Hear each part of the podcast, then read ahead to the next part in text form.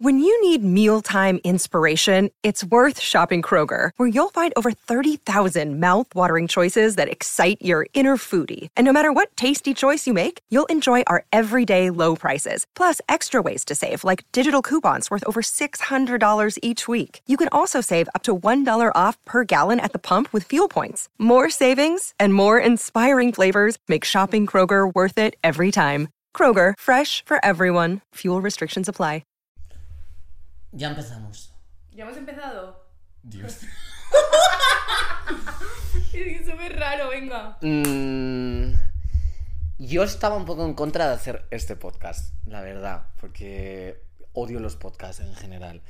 Pero bueno, de Pero eso tú no me lo has dicho en ningún momento. Sí, te he dicho mil veces que odio los podcasts, María, y que no eh, me hacía ilusión hacer este podcast, pero que era algo que me daba mucha pereza. Pero bueno, como has puesto tanto empeño y lo has organizado tan bien, hay que empezar las cosas por Pero qué mierda de presentación, en plan, es como, es como si me estuvieses haciendo un favor. Es imbécil. En Te, plan, te estoy haciendo un favorazo, María. vete a la mierda. Bueno, bimboficadas. Vale, ¿cómo nos conocemos? ¿Qué- Contamos cómo nos conocimos. Cuéntame tú. Vale, o sea, es que es muy simple. Simplemente estábamos en clase y ella, ella, o sea, esto no es transfobo, ¿vale? Ella era el gay de clase. En plan, Wild. Claro, o sea, no es transfobo. Era un gay, Era sí. un gay, era el gay de clase. Y yo era pues, pues una chica que iba en tetas, entonces... Y ahora es al revés. Ahora tú es al tú revés. eres el gay de clase y yo soy la chica Claro, que va en tetas. Ahora yo soy un gay y ella es una chica en tetas. Entonces, claro, no hay mejor eh, mezcla que un gay y una chica en tetas. Entonces, pues nos vimos en clase, hablamos de mujeres desesperadas, no sé, Yo no me acuerdo de eso, pero no me acuerdo de nada. mi cosas vida de general. chicas. Y... Y ahí surgió el amor. Yo es- la vi con un bolso minúsculo, transparente, donde llevaba un lápiz y nada más. y dije, Un tampón. la mía. Un Un, tampón y un lápiz. total. Un tampón, un lápiz y la bruja. La brújula. La brújula dorada. Una brújula. Y. A ver, ya, ha sido un poco feo, ¿no? Que diga que te estoy haciendo un Sí, menuda puta cerda, en plan, eso, o sea, no sé si lo vamos a cortar, pero eh, ¿de qué coño? No lo cortes, no lo cortes. Aquí no se corta nada. Y el podcast se llama Bimboficadas. sí, Porque, además de que no es una que yo soy un gay que ahora es una chica en tetas y que tú eras una chica en tetas que ahora es un gay, también nos ha unido siempre que somos bimbo. sí. O sea, en el momento en el que yo la conocí, en verdad ella era muy bimbo, pero como, es, como era como académicamente también como muy productiva, eh, como que la gente no le daba tanta importancia. Y también porque en ese momento tenía como un aspecto más eh, masculino, digamos. Y era un mariquita, vamos. Era un mariquita, claro. Entonces, Ya. un mariquita afeminado eh, que saca muy buenas notas, pues cae mejor a lo mejor que una tía en tetas que, que se salta todas las clases. Creo que deberíamos definir lo que es ser bimbo. Ah, Una rubia sí. tonta. Es una rubia tonta, básicamente, pero no, no necesariamente tonta. O sea, puede ser muy inteligente. ¿No? Hay, hay que ser muy lista para hacerse tonto la tonta. Y yo que creo que es serlo. como una rubia. O tampoco te hace falta que sea rubia. No hace falta ni siquiera que seas una chica. Pero creo que es como que eres una persona. Una persona. Punto, period. Y ya está. Eres una persona que la sociedad trata de tonta y en vez de intentar demostrar que no eres tonta, embrace it. Sí. Lo abrazas y como que reivindicas el derecho a ser tonta y a no tener que demostrarle a la gente cuán de eficiente eres, por ejemplo, pues en clase. Sí, o sea, es como una rubia muy legal, ¿sabes? O sea, es verdad que por un tío como que se esfuerza mucho en aprobar académicamente y tal, y Pascual, pero luego le gusta mucho ser abogada y resuelve un montón de casos. Pero el caso es que a ella le da igual que la gente piense que es tonta, en plan, o sea, la gente la juzga un montón porque a lo mejor va con un montón de brillantes o va de mm, súper, con una faldita súper corta al despacho de abogados y están todos como, "Pf, menuda paleta, menuda tonta, pero ella se la pela, en plan, porque ella es listísima y le da igual parecer tonta porque ella ya sabe que lo inteligente que es y no necesita la aprobación de nadie, menos de un hombre. Nunca hace falta la aprobación de un hombre. Y yo creo que iba a decir... Tú sabrás. Ya. Yo creo que tú, eh, tú eras más bimbo que yo en el instituto, aunque yo era una bimbo también. Sí, es que a Samantha siempre le ha gustado mucho, en plan, como parecer lista también. O sea, como que habla de una manera como más intelectual que yo. También es porque es, es autista y su hiperfijación era como... Es verdad. Era como el diccionario, entonces conoce muchísimas palabras. Sí, porque que- odio leer, pero me Exacto. gustaba mucho mirar sinónimos. Pero no me esfuerzo en parecer lista, yo hablo así. Claro, o sea, ella es rara. Hablo plan, como una inteligencia artificial. Pero es verdad que sí que te gustaba parecer un poco lista, no sé. Mm, Yo creo que más en la ESO me gustaba parecer lista, pero cuando te conocí en bachiller mm, me daba igual. No sé, a mí me la ha pelado Era muy gamberra, María. Pero porque yo sabía que por mucho que me esforzase, nadie pensaría que soy lista. En plan. pff, Y menos como la gente como que hace un bachillerato de artes escénicas. O sea, que es como perroflautas. Niñas eh, con el pelo azul. bohemios. En plan, eh, en esa edad es muy difícil comprender eso. Luego está como de moda ser rara y es nuestro momento, en plan. Está de moda ser una rubia tonta. Claro, está de moda ser una rubia tonta y está de moda ser rara. Entonces ya no parezco imbécil, pero yo he parecido gilipollas toda mi vida. O sea, claro, yo, yo he sido tonta toda mi vida. Yo, todo el mundo me ha tomado por tonta siempre. Entonces es muy fuerte que cuando ahora veo como que digo, ay, no, es que soy tonta, me dicen, no. Yo digo, sí. En plan, sí lo soy, no pasa nada, pero encima como que, como que no lo entiendo, como que es súper confuso. Mm, ya. Eh, me, me pasa lo mismo cuando decía, por ejemplo, que tenía los dientes como un manojo de llaves. O cuando digo que soy un monstruo. La gente siempre se empeña en llevarte la contraria. Y a mí me parece una tontería. En plan, pues si quiero ser tonta, ¿qué más da? También creo que nosotros entendemos tonta dentro de un parámetro establecido. En plan, lo que socialmente es ser tonta. Porque las dos somos chicas muy listas. A ver, también he de decir que a mí no me importaría ser completamente y totalmente tonta. O sea, en plan, como que no es algo importante para mí, ¿sabes? O sea, no me parece mal que alguien sea tonto y punto. O sea, ¿qué puto problema tienes, no? En plan, ¿por qué te importaría que alguien fuese tonto? Eso no lo he entendido nunca.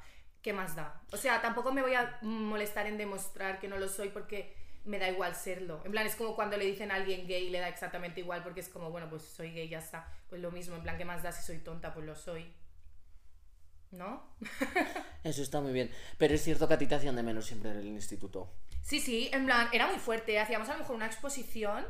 Yo, yo hablaba más que ella, yo me había preparado más la, la, la, la exposición No me preparaba nada. y yo. le ponían a ella mejor nota y la, la habíamos hecho juntas. Y tú habías- y yo eso le decía a los profesores, digo, pero si María ha hablado más Sí, sí. y lo ha hecho mejor.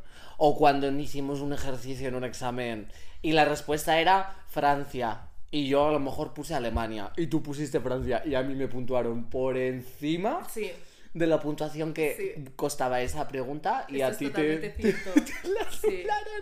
Y fuiste a la profesora y le dijiste, oye, ¿por qué me has puntuado menos? Dijo, ¿qué quieres? ¿Que te puntúe? Pues venga, te puntúo, María. Sí, sí, sí, en, en plan como si me estuviese haciendo un favor, como tú con el podcast, ¿sabes? En plan, como quieres un puto podcast, pues toma, pues así fue. Pues toma tu podcast, María. Toma tu podcast. La toma verdad. Tu, tu sobresaliente. Pero luego la universidad me fue mejor porque en la universidad me obsesioné con, con- con el comunismo y con las causas sociales. Eh, entonces era como mi hiperfijación, claro, porque antes mi hiperfijación era como ser una chica guapa que salía de fiesta y se enrollaba con un gilipollas. Y ser perrofla. Y ser perrofla, Porque verdad. te liaste con un chico perrofla y al día siguiente viniste con una bandana. Te faltó hacerte una rasta Sí, detrás Marina de la oreja. Rivers, es verdad, mi corazón per- perrofla. Es que es, yo me adapto, o sea, yo cuando voy con algo voy con todo. Entonces, a mí si me gusta un perro flauta o escuchas la raíz, yo voy a ser la más perro flauta y voy a escuchar un montón la raíz. Y Aspen Cats. Y yo, Y Aspen pues, Cats. como estaba contigo a tope, pues me rebotaba. Claro, ella también escuchaba Spencat conmigo. Se venía a los conciertos. Claro, Visca Cataluña. Ve, Valencia, Valencia, Països Catalans. Y. Amor. Amor, soc Amor. catalana. No ens fareu espanyols. Ah, por suerte ahora ya no tienes hiperfijaciones por hombres, ya que eres absolutamente lesbiana. Sí, es verdad. Yo antes no era tan lesbiana. En plan, era como que pasé unos años en los que ya no me gustaban los hombres, pero no por ser lesbiana. Bueno, que es bastante lésbico que no te gusten los hombres, ¿no? O sea, no importa que te gusten las mujeres, con que no te gusten los hombres basta.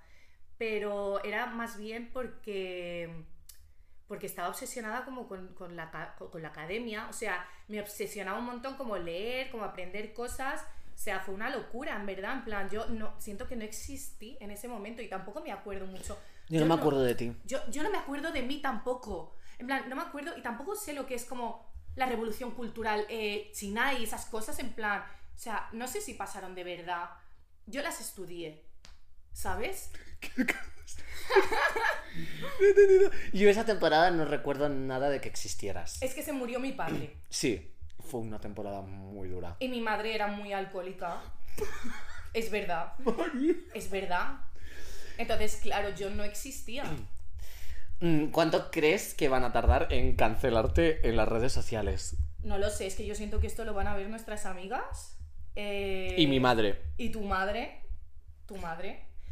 Yoli. Yolanda, un beso. Un beso, Yolanda. Un beso, Yolanda. Y, y mi madre, que le va- no le va a hacer ni puta gracia, que haya dicho que era alcohólica. Pero bueno, pero amor, embrace yourself, en plan... ¿Crees que eres más bimbo tú o yo? Yo creo que yo, desde luego, pero porque lo soy de manera natural. O sea, natural en plan, o sea, como muy natural. Y yo me lo invento. No, pero tú lo has performado más. O sea, yo es como que he pasado toda mi infancia y toda mi vida siendo rubia natural. Tú te has teñido. em, yo, o sea. Sí, en plan, claro. O sea, yo soy rubia. Yo he vivido toda la experiencia de ser rubia de pequeña. O sea, a mí me decían que era tonta porque era rubia. Y no era porque era rubia, era porque era tonta y punto. Pero. ¿Crees que hay un sesgo con eso? ¿O es, o es verdaderamente un estereotipo? No, creo que En sí. plan, ¿crees que si eres rubia la, la gente te trata mm, más tonta?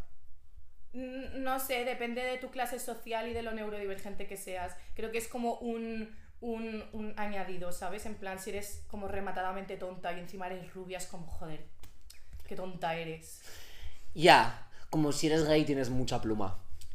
Sí, bueno, creo que no es lo mismo la pluma que ser rubia, pero sí, supongo que sí. Creo que es exactamente lo mismo. Creo que es, sí, es verdad, porque no te voy a dar la razón. Vale, creo que deberíamos también eh, mm, abrir un debate que para nosotras es muy importante y es todos los comentarios que hemos visto en las redes sociales como a raíz de la moda. Sobre que Samantha Hudson es una puta guarra y la chupa de puta madre. María, no podemos poner todas estas cosas. ¿Por? Ah, bueno, Porque nos, nos lo van a, a tirar. eh, Pitido. No, iba a decir. Un águila. Un águila. Vamos a poner un sonido de águila. Sí. Em, sobre los comentarios que hay en las redes sociales eh, debatiendo acerca de precisamente que ahora lo bimbo se esté reivindicando también desde, por ejemplo, un bimbo comunismo, es decir... Vale, sí. En plan, yo tengo una opinión muy, muy de esto sobre eso. en plan, como muy- Vale, pero es que eso la gente a lo mejor no lo sabe. Que es, Vale, ¿no? claro. Y es que pues ahora como que las chicas debaten sobre si verdaderamente es empoderante o deberíamos reivindicar pues hablar de hacer cosas de chicas. Mm, El maquillaje, eh, un aspecto sexualizado que entre dentro de a lo mejor un imaginario misógino, mm, como también yo creo que súper a raíz de la moda de Pinterest, pues coquette, que ahora volvemos a llevar todas tacones, que si la faldita, los lazos, el rosa, y como el barbicore, como todas esas tendencias que nosotros abrazamos y reivindicamos, y hay como un debate de hasta qué punto supone una vuelta atrás. Es decir, ¿somos menos feministas o valemos menos por abrazar las cosas tradicionalmente de chicas? Ese es... Sí. No. Yo, tú eres mi faro ideológico, No, no, Mar. yo creo, yo creo que, que la expresión de género no es algo en esencia, es algo en la práctica. Entonces, depende de quién practique esa expresión de género y cómo la practique, eh, puede ser incluso como. Es que esta palabra me da un De vergüenza. vergüenza que es empoderante o reivindicativa, más bien. María, no debería darte vergüenza ser una mujer feminista que habla su verdad. Ya, es que soy una mujer feminista que habla mi verdad. Pero. Bueno, ¿Crees que, ¿Crees que puede ser empoderante ser una bimbo? Sí, yo, yo creo que sí, en plan. A mí me más lo que parece. empoderante, en plan. O sea, sí, o sea, sobre todo es que depende de quién esté performando esa feminidad. O sea, es que es lo mismo co- con, que con las lesbianas boots, que no es lo mismo eh, una masculinidad femenina, que de hecho hay un libro llamado así, eh, que es muy bueno y, y que habla de eso. ¡Viva! Eh, pero desarrolla. Ya. No. Vale. em, o sea, como que no es lo mismo que, que, que esté. em, o sea, que una, que una mujer eh, lesbiana sea masculina, igual que no es lo mismo que yo que sé que una mujer trans eh, sea como muy femenina. En plan, muchas veces como que son mujeres um, a las que se les ha negado como cierta identidad o, ci- o cierta expresión de esa identidad. En plan, o sea, no es lo mismo que una mujer trans a, las que, a la que siempre le han hecho misgender, a la que siempre como que han hecho de menos y a la que no le han dejado desarrollar su feminidad eh, de la misma forma que a una, que una mujer cis, eh, exprese una hiperfeminidad, que encima es una hiperfeminidad bastante queer, que una mm, Cayetana que está jugando al golf. Y lo mismo pasa con las boots, en plan, son personas, son mujeres a las que la masculinidad eh, no es algo que se le haya aplaudido, como los hombres, y tiene una masculinidad distinta, en plan, una vulnerabilidad eh, diferente y una manera de, de expresarla distinta. Mm, Yo creo que siempre las cosas dependen de quién eres tú, de quién viene como el, el reproche o hacia quién está. ¿Por qué hablas con acento catalán? Eso es tan raro. María, no lo sé. Es que dice el reproche, ella no habla así. Ella no así tiene ese cada acento. día, hablo así siempre. Qué ¿Me vas a desacreditar? Chicas, es tan incómodo. María, no es incómodo, en plan, mm, cambio de acento mucho Eres- tiempo, eres todo el rato. Tan incómoda. Cuando hablo en público, pues me sale a veces una R o una L. Bueno, ¿qué estabas diciendo? No me acuerdo porque me has interrumpido porque eres muy mal educada. Eh, No soy maleducada, soy neurodivergente. Para mí es lo mismo ya que soy una déspota horrible. Vale. Eh, que depende, quién eres tú, quién es la otra persona y cuál es tu contexto. Entonces, pues, por ejemplo, claro, no es lo mismo que María Pombo mm, se ponga unas espardeñas y un vestidito de lino a que lo haga Samantha Hudson. Que igualmente también yo siempre eh, me siento a veces como mm, muy culpable de performar normatividad. Como de, ahora por ejemplo, pues que me he maquillado Amor, guapa. ¿cuándo has performado tu normativa? Yo me siento muy normativa porque además vengo de un periodo muy trash y que me pintaba los labios de rojo muy exageradamente y el eyeliner me lo hacía muy drástico, principalmente porque no sabía maquillarme, aunque la gente lo viera como mm, algo a propósito. Pero y ahora como que siento que estoy en una etapa muy muñeca, muy Pero, decano. cariño, pero es que tu muñequez es es súper trans, o sea, en plan, llevas unos tacones siempre así de grandes y unos vestiditos que se te sale el coño. María, eso es ser una mujer. Eso es ser una mujer. Yo soy la eso más es cis. ser- mm, Sí, de hecho, en este podcast tú eres la trans y yo soy la cis. Eso es totalmente cierto, que probablemente yo sea más travesti que tú, pero eh, no estoy de acuerdo, en plan, o sea, creo que... Bueno, igualmente creo que siempre todas tenemos como ese camino de eh, en algún punto sentirnos alineadas. Y viene muy eh, a cuento con lo que estábamos hablando de ese debate si deberíamos reivindicar esa feminidad, desde qué punto la reivindicamos y cómo de contraproducente es en tanto que mm, acatamos lo que dicta el sistema, por así decirlo, mm, todas nos hemos sentido muy culpables a veces por, pues, mm, maquillarnos de guapa. Estaba hablando catalán. No, estaba disociando, pero te he entendido un montón, en plan... O sea, estaba flipando, digo, ¿qué hago aquí? Em, sí, totalmente. En plan, total. Vuelve a repetir. Lo vuelves a... Lo vu- vuelves- Cancelada. Vuelve a repetir. Cancela el podcast. Que todas nos sentimos culpables de, Todo, de todo. de performar guapa. Ya, es verdad. todas nos sentimos culpables de todo todo el rato, pero es verdad que de performar, pues... A ver, es que yo nunca me he sentido mm, culpable de llevar unos labios de escándalo, en plan, porque me iba a sentir culpable De estar buenísima. de estar buena que te cagas, de tener unas peras de la hostia, o sea... Porque me siento culpable de ser una muñeca del lujo y del vicio. Claro, o sea... Ya, no, pero claro, porque dices. También yo creo, precisamente, es como la dicotomía, ¿no? De mm, María Pombo o cualquier chica cis heterosexual, mm, blanca, neurotípica, etc. Todas las etiquetas del lobby gay. Y una persona queer o una persona eh, feminista, como que siempre tienes que acatar eh, o a que haya cierta coherencia entre tu discurso y tu estética. Y a veces te sientes muy incongruente. Amor, sí.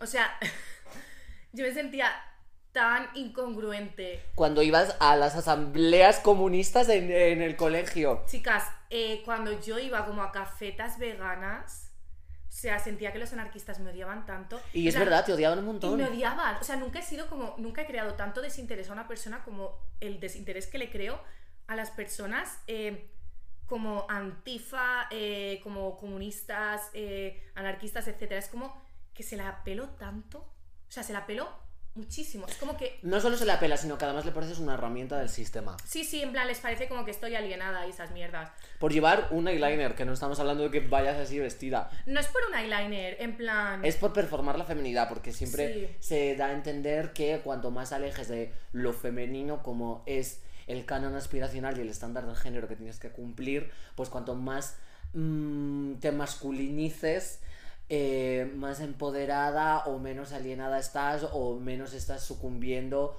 eh, a lo que dicta la sociedad. Y me parece a mí un punto que tampoco es el que hay que asumir.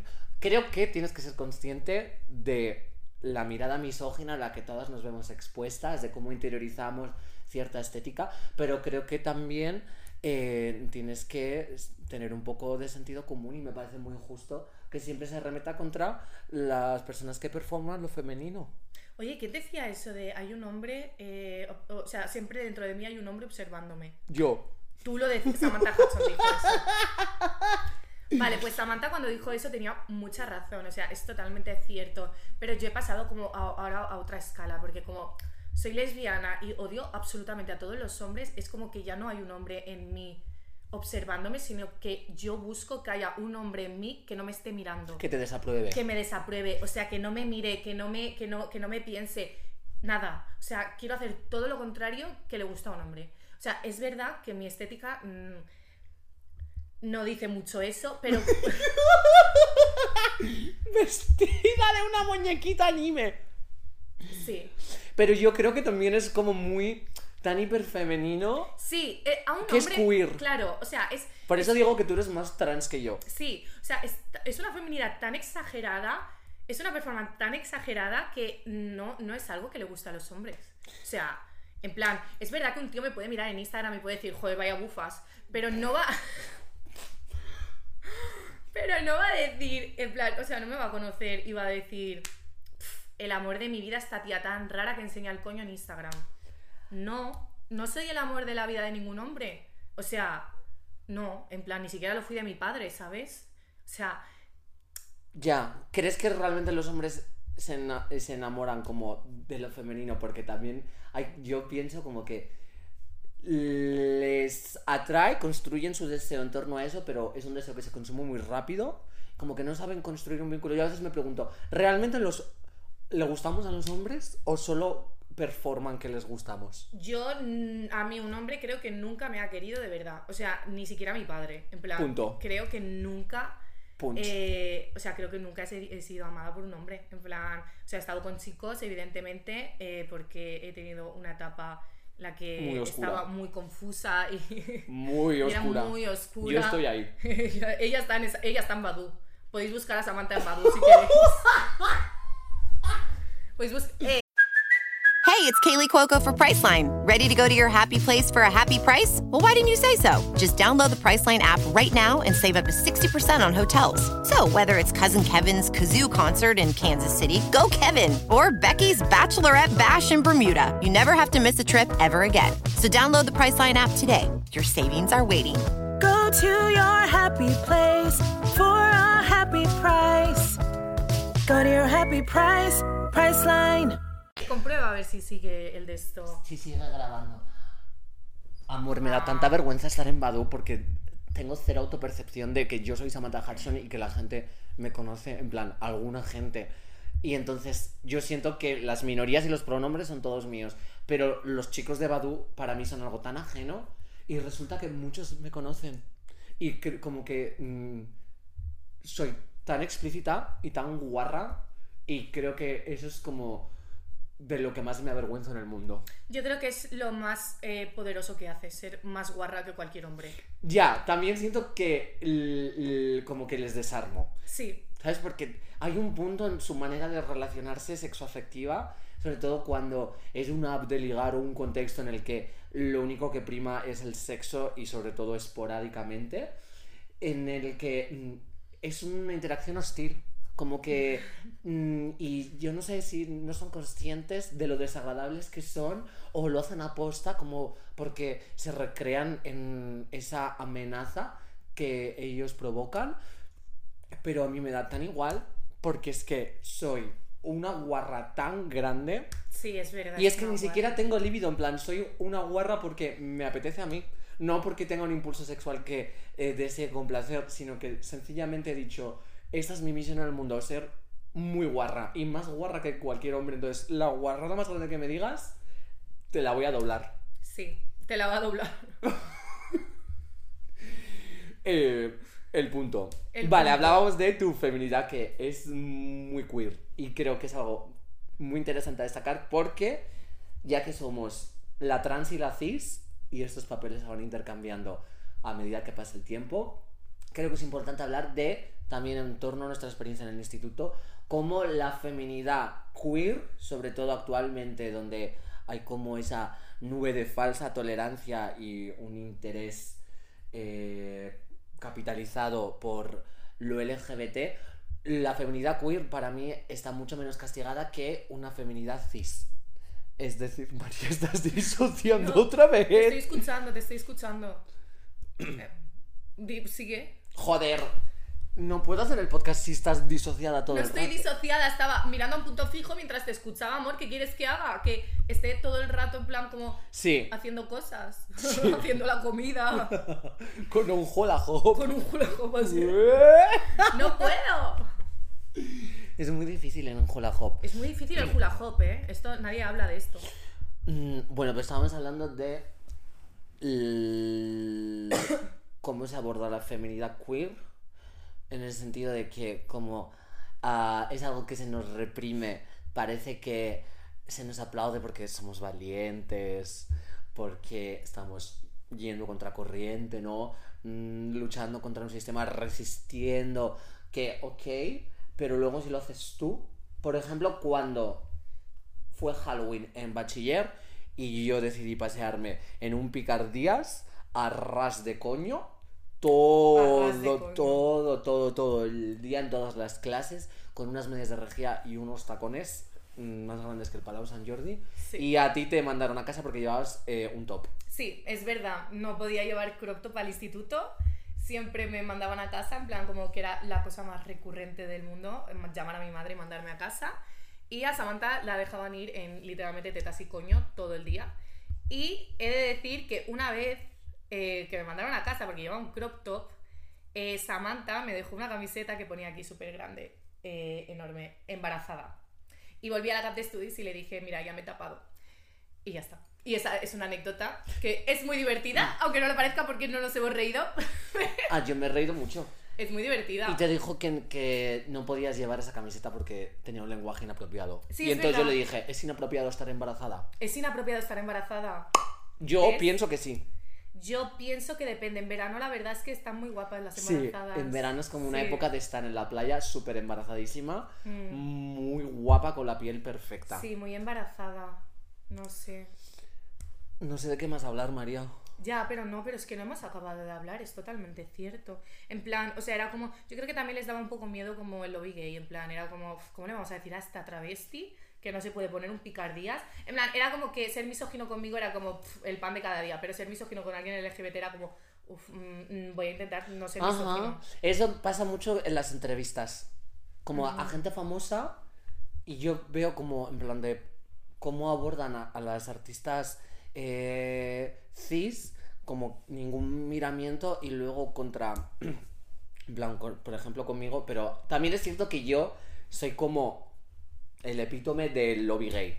En plan, Sí. creo que es como que hablas conmigo y sencillamente tienes un terror psicológico muy profundo de que te cancelen en Twitter. Sí, eso es totalmente Que es lo que me pasa en la resistencia con David Broncano. Sí, David Broncano estaba tan cagado de miedo, creo. En plan, o sea, tú también estabas muy desagradable. Porque tú cuando quieres eres la persona más desagradable del mundo. muy desagradable. Solo con la gente cercana porque mi love language es ser muy desagradable. David Broncano es alguien importante para ti. Sí. Yo creo que sí. Ah, por eso eras así. Por eso era así. En realidad, claro, los que se pelean se desean y tal. Pero eh, les daba como miedo y me sentí tan en el instituto cuando literalmente se me salía un testículo en educación física porque me ponía un micro short sin ropa interior y nadie me decía nada por si era inapropiado llamarle la atención a un gay que iba a ser una mujer algún día. Sí, que iba a ser una mujer algún día. Yo, ahora, Tú, efectivamente. copiándote. Oye, muchas gracias por hacer el podcast conmigo. eh. Mira, es que yo la admiro mucho, la verdad. Ella uf, ha hecho Eres mucho por los derechos LGBT. Eres más tonta que pifio. Por Cataluña. No lo decía en ese plan. Ah, Pero es verdad que mm, a mí me abruma mucho hacer cosas. Y entonces yo te dije, pues hacemos el podcast. Y a ver, era un planazo porque creo que somos muy graciosas.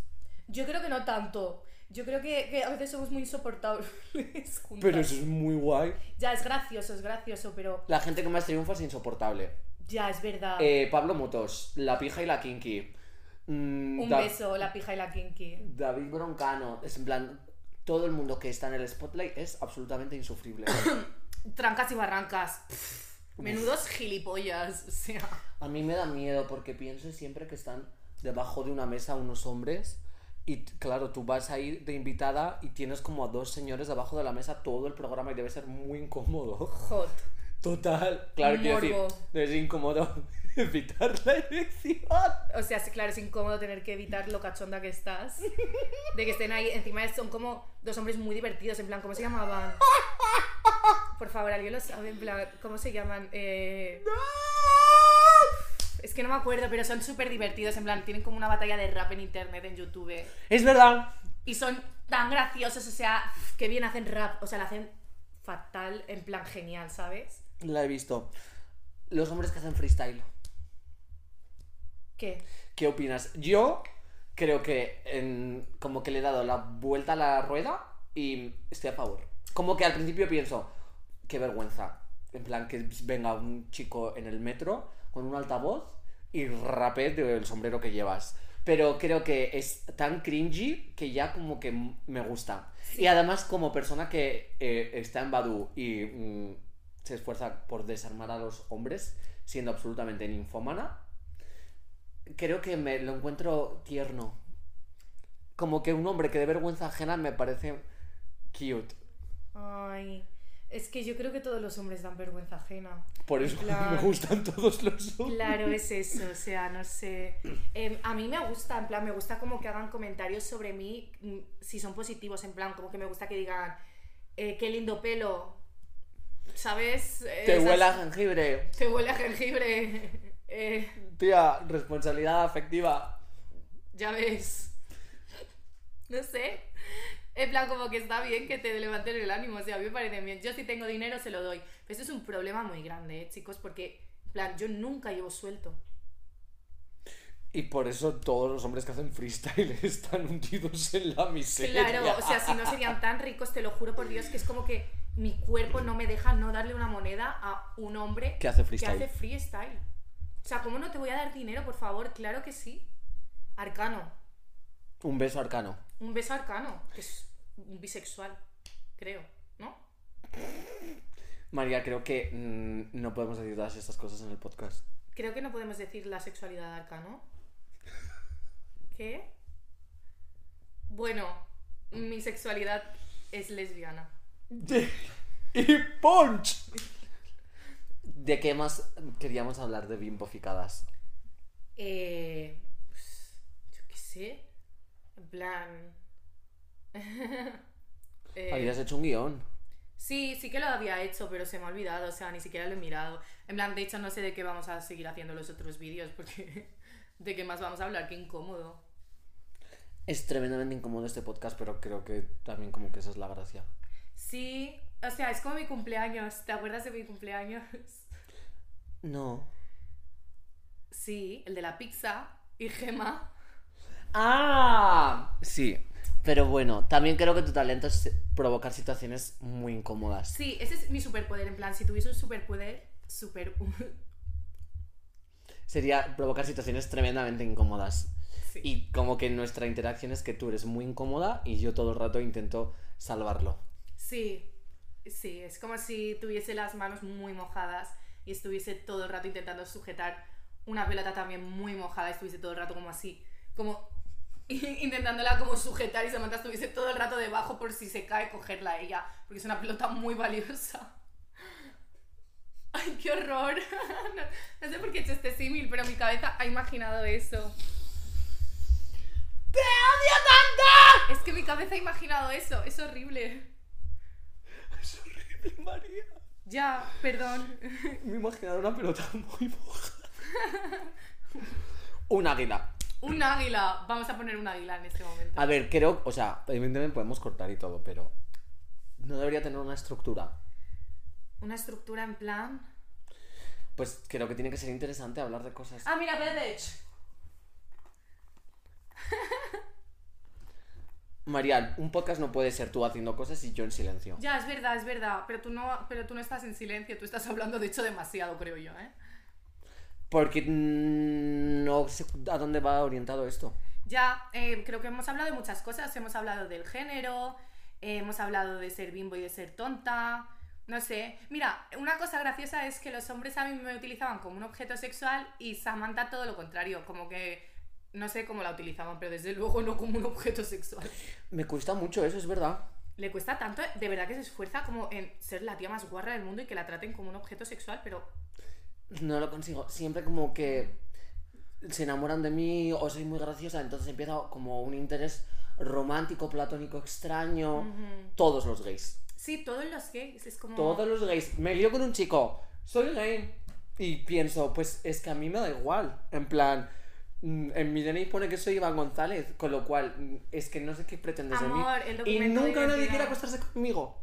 El documento de identidad es lo que cuenta. Si pone eso, pone eso y punto. Pero es divertido. Siento que nos complementamos muy bien porque de mí se enamoran y nadie tiene una libido hacia mí. Cosa que no me molesta porque el sexo no es un derecho, lógicamente, pero también digo, jolín. Y por ti todo lo contrario, todo el mundo te usa como una muñeca sexual. Totalmente, y de hecho soy asexual y no follo absolutamente nada porque me da terrible pánico y asco. Pero le atraigo mucho a la gente sexualmente por alguna extraña razón que. por, alguna, por alguna razón que no logro razón que no- comprender. No, entiendo. ¿Crees que.? mm, No, pero. Nada. Bueno, que sí, que ojalá poder mm, ser como Lindsay Lohan y Jamie Lee Curtis y cambiarnos el cuerpo y como conseguir lo que nos falta la una de la otra. Total. Las lesbianas no me sexualizan al menos.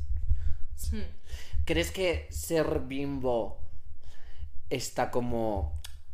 Quiero decir, estás menos alienada o es menos problemático o te alejas más de ese debate que lo relaciona como sucumbir al sistema si eres totalmente neurodivergente y una rarita de mierda como somos nosotras? Vale, ¿sabes qué me pasa? Que acabo de disociar otra vez y no te he escuchado. Vuelve a repetir. María, no puedo parar. Por favor, solo un, un momento, otra vez. ¿Crees que ser bimbo es menos problemático en nosotras? Aparte de porque mm, mm, estamos como ya en un extremo muy grande porque somos neurodivergentes y unas chicas muy raras. A ver, es que claro, es que yo creo que lo bimbo va muy eh, hilado a ser neurodivergente. O sea, creo que las chicas tontas somos como tontas porque disociamos o hacemos cosas como que no están establecidos dentro de la norma o ser autista, etcétera. Entonces nos toman por tontas. O sea, creo que la mayoría de mis amigas que han vivido también como experiencias parecidas a las mías de, de llamarlas tontas y tal, son personas muy neurodivergentes y antes pues a los locos se les llamaba tarados o, ¿sabes? En plan como que eran tontos y punto. Entonces creo que al final está muy hilado con eso. O sea, eh, es una etiqueta que, que dentro de, de tu personalidad te ayuda como a, a relacionarte con los demás de una manera divertida. O sea, es como eh, yo siempre he actuado de una manera incómoda para el resto de personas en las que eh, los demás pensaban que yo era tonta, pero desde que como que he tenido cierto control sobre eh, mi personalidad y como de autoconocimiento de, de, vale, yo tengo estas cosas, yo hago estas cosas y las hago de una manera divertida, graciosa, tal, eh, la gente no me juzga, la gente piensa que soy graciosa y, les caigo bien. que ojo, también tengo como todo el rato, como el, todo el rato en la cabeza tengo que pienso, "Uf, tengo que ser divertida. Porque si no soy divertida, simplemente voy a ser tonta. Entonces, no puedo ser solo tonta, tengo que ser divertida. Ese es un problema.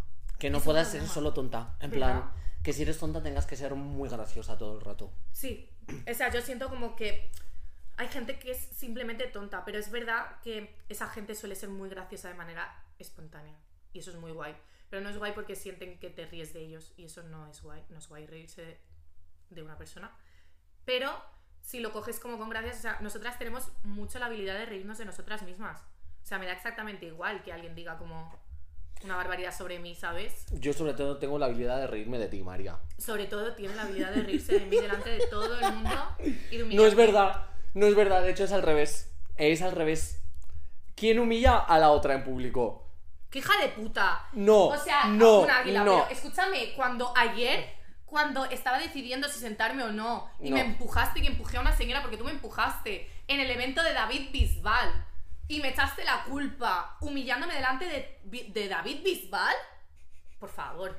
O sea, me vas a decir que yo te humillo a ti, vete a tomar por culo. No, no, es, Ah, ah, ah. es una humillación distinta. Yo soy desagradable, pero... Ella, ella es una mierda de persona. Soy una mierda de persona, pero tú eh, te ríes de mí.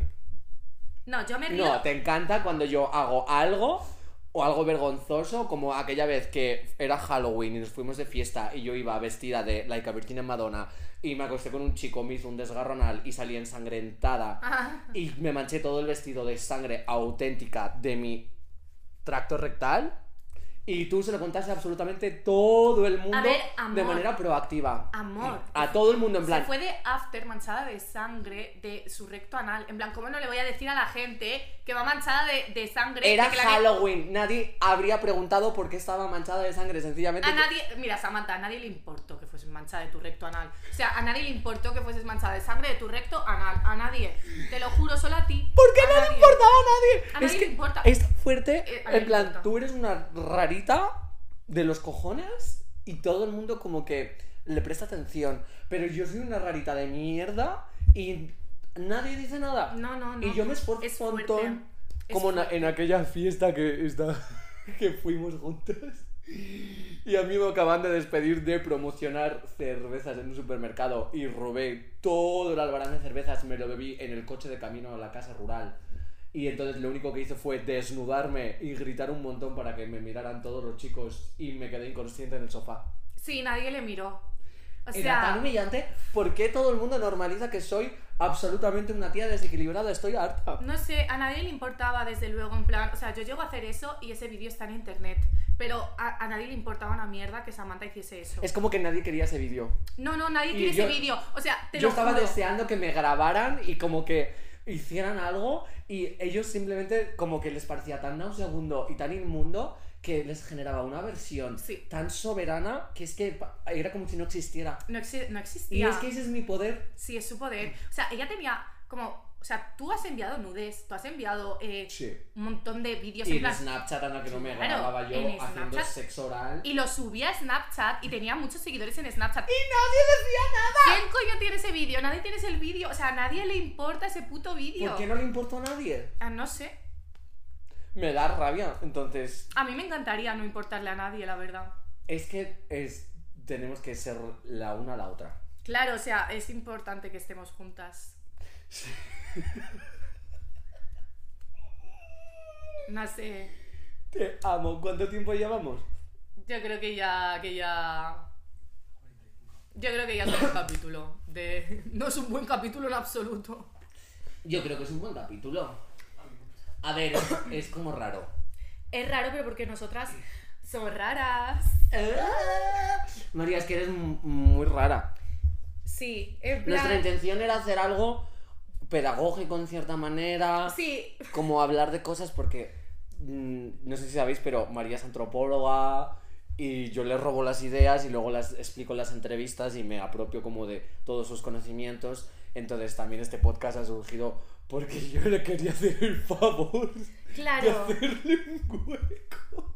Claro, ya me tenía que hacer ese favor, me lo debía. Sí, porque honestamente soy trans y mm, estoy borrando a una mujer concretamente mi amiga Claro, María. esto es un vídeo para intentar como reconciliar como el borrado de la mujer e intentar hacer algo eh, a Y darle un eso. espacio que Samantha Hudson está invadiendo. Sí, Samantha Hudson está invadiendo demasiados espacios, o sea que creo que las mujeres deberíamos hacer algo. Exacto. Así que este podcast es para las mujeres. Sí, vivan las mujeres, sobre todo si son lesbianas.